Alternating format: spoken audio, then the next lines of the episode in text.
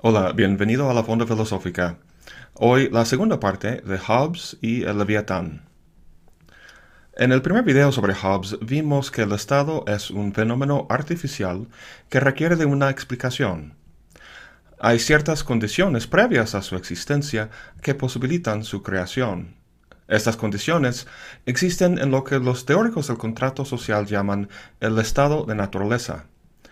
En toda teoría de este tipo, incluso la de Hobbes, vemos una relación entre estado de naturaleza y estado civil, mediado, como veremos, por un contrato social. En el capítulo 13 del Leviatán, Hobbes habla de estas condiciones en el estado de naturaleza. La primera y más importante, desde un punto de vista lógico, es la que comenta en las primeras líneas del capítulo. Dice que en el estado de naturaleza los hombres se encuentran en condiciones de igualdad con respecto a la competencia entre sí. Ciertamente hay diferencias. Unos son más grandes y fuertes, pero otros son más listos y hábiles. La fuerza de uno es cancelada por el ingenio del otro. De modo que, considerado en conjunto, las diferencias no son tan importantes. Esta igualdad general es importante como punto de partida, ya que si el físicamente más fuerte siempre ganara, existiría una simple relación de dominación del más fuerte sobre el más débil.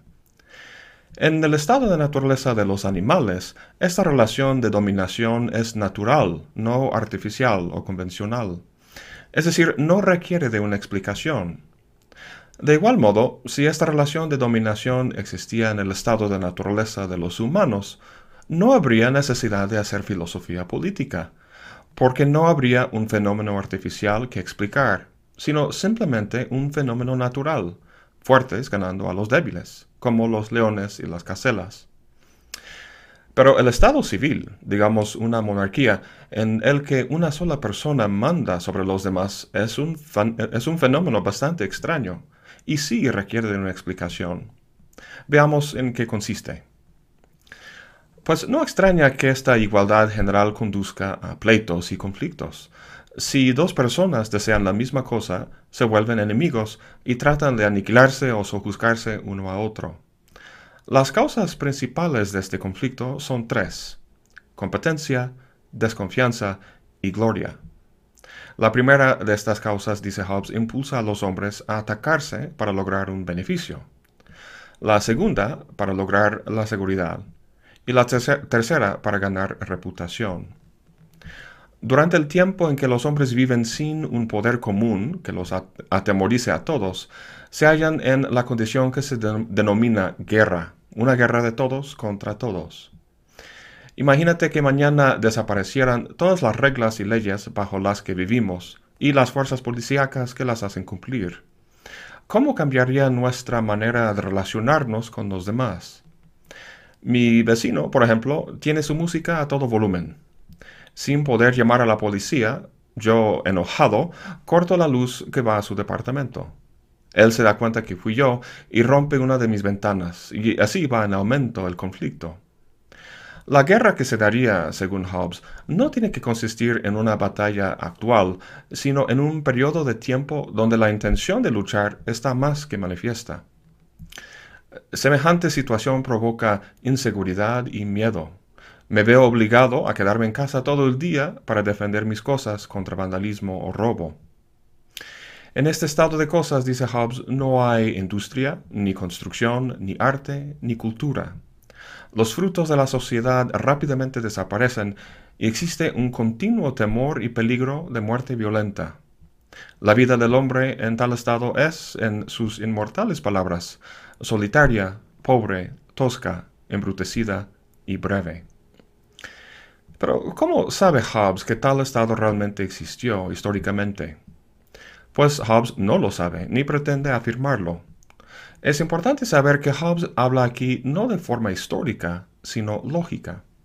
Su descripción del estado de naturaleza es una deducción a priori a partir de un análisis de las pasiones del hombre.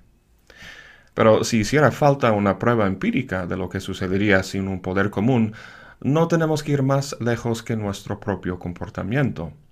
Cuando salimos de la casa, cerramos la puerta con llave, cuando estacionamos el coche, subimos el cristal y lo cerramos bien.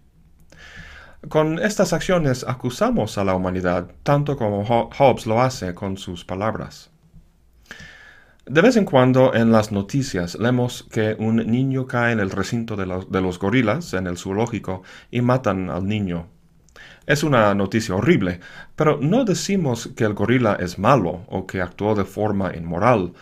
En el estado de naturaleza de los animales no hablamos del bien y del mal, de la justicia o la injusticia. Semejantes términos están fuera de lugar. Igual en el estado de naturaleza de los humanos, dice Hobbes. Ahí no tiene sentido hablar de justicia, porque la justicia se da cuando haya leyes que se cumplan. Pero si no hay un poder común, entonces no hay leyes, y si no hay leyes no puede haber justicia. Es parecido a los conceptos de verdad y falsedad. Lo verdadero y lo falso no existen en el mundo como tal, sino solo en función de un lenguaje. Las proposiciones pueden ser verdaderas o falsas, pero no las cosas en sí mismas.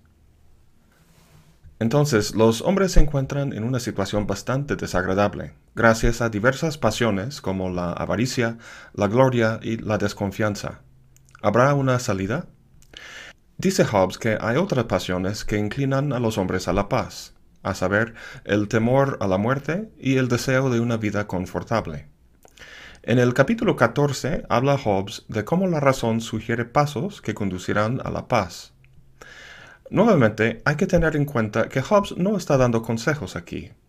El texto se escribe no en un tenor normativo, sino puramente descriptivo, científico. Su forma de pensar aquí se parece mucho al análisis de vectores en la física. Al estudiar un sistema compuesto de diferentes variables, el físico las representa con flechas que representan su dirección y magnitud. Para ver el resultado final de las interacciones de todas ellas, simplemente las suma de esta forma.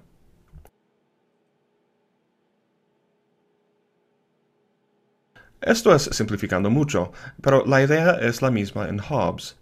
El resultado final es el estado, y lo que hace en el camino hacia él es mostrar cómo los vectores, o sea, las pasiones humanas, se combinan para producirlo. El capítulo 14 empieza con una distinción entre derecho de naturaleza y ley de naturaleza. El derecho de naturaleza es la libertad que cada hombre tiene para hacer lo que sea necesario para la conservación de su propia vida. Esté uno en el estado de naturaleza o en el estado civil, nunca puede ser obligado a quitarse la vida. Aún así, es claramente insuficiente para lograr tranquilidad, seguridad y la esperanza de una vida mejor. Hace falta algo más que el instinto natural, y por eso plantea Hobbes una serie de leyes de naturaleza. Estas leyes no son leyes en el sentido de la física, como la ley de la gravedad. Más bien son dictados condicionales de la razón, que toman la forma si A, luego B, si queremos paz, hay que hacer X y Y. Entonces, primero está el derecho de la naturaleza, el empleo de todos los medios necesarios para conservar la vida, que como vimos anteriormente conduce al estado de guerra que describió Hobbes. Es en este punto que ciertas leyes de la naturaleza se sugieren. La primera ley o sugerencia es sencilla. Dice Hobbes, cada hombre debe esforzarse por la paz mientras tiene la esperanza de lograrla. Y cuando no puede obtenerla, debe buscar y utilizar todas las ayudas y ventajas de la guerra. Este primer paso es obvio, pero poco eficaz, ya que mientras todos sostengan su derecho a todo lo que se, se les antoje, la disposición a luchar sigue. Hay que razonar un poco más. Aquí plantea Hobbes una segunda ley de naturaleza, que dice, eh, que uno acceda, si los demás consienten también, a renunciar este derecho a todas las cosas. Esta segunda ley llega al meollo del problema, aquello que realmente constituye la base del conflicto.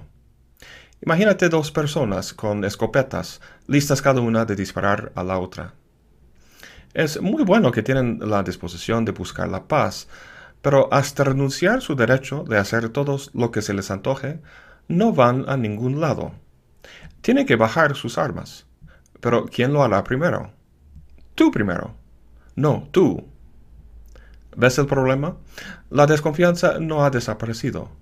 Hace falta un acuerdo general en el que todos se comprometen a renunciar sus derechos y a bajar sus, armas. Este es el famoso contrato social. Pero si el acuerdo se hace en condición de mera naturaleza, donde, donde impera la guerra, es totalmente nulo, ya que, como señala Hobbes, no hay nada que se rompe con más facilidad que la palabra del hombre. Pero cuando existe un poder común sobre todos, con derecho y fuerza suficiente para obligar el cumplimiento, es válido.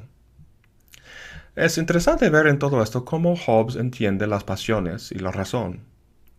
Sin duda es razonable seguir estas dos leyes de la naturaleza, es decir, buscar la paz y renunciar nuestro, nuestro derecho, pero la razón es insuficiente para obligar el cumplimiento del convenio.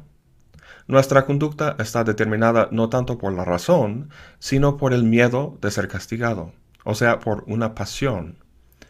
El poder coercitivo es lo que hace real y efectivo este miedo. Hobbes menciona otras leyes de naturaleza, pero estas que hemos visto son las importantes para la creación del Estado. Es importante entender que el convenio que se realiza se hace no entre los gobernados y el soberano, sino solo entre todos los gobernados. El soberano no es uno de los contratantes. Él se queda fuera del pacto y permanece dentro del estado de naturaleza. ¿Por qué? Primero, que tengamos clara la función del soberano. Aquí vemos el convenio simplificado entre dos personas. La línea entre las dos representa el convenio. No se rompe porque existe un poder común que lo hace obligar el soberano queda fuera del convenio para que pueda ejercerse como poder coercitivo. Si fuera parte del convenio, se requeriría otro soberano para hacer obligar el convenio, para que no se rompiera. Y si ese soberano también formara parte del convenio, haría falta otro ad infinitum. Para evitar ese problema, el soberano queda fuera del convenio, en el estado de naturaleza. Recuerda que en el estado de naturaleza no hay ni justicia ni injusticia. De hecho, Hobbes dice que el soberano puede cometer iniquidad, pero no injusticia. Su función es la de obligar el cumplimiento del convenio, y puede hacer todo lo que, lo que le da la gana siempre y cuando cumpla su función.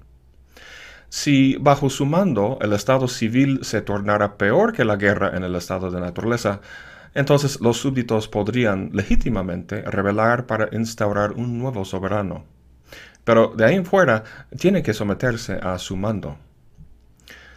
Así llegamos entonces a la sorprendente conclusión del Leviatán, un contrato social que conduce a una monarquía en vez de una democracia. La razón estriba en la manera en que Hobbes describe el estado de naturaleza. Si fuera menos violento y desagradable, como piensa Locke, o casi un paraíso, como en Rousseau, el resultado habría sido distinto. ¿Qué piensas tú? Si mañana desaparecieran todas las leyes y fuerzas del Estado, ¿caeríamos en una guerra civil? ¿Tiene el Estado de naturaleza remedios para estos males que no sean tan drásticos como una monarquía absoluta? En posteriores videos veremos lo que otros filósofos han propuesto. Bueno, eso es todo para hoy. Muchas gracias por acompañarme. Hasta la próxima y buen provecho.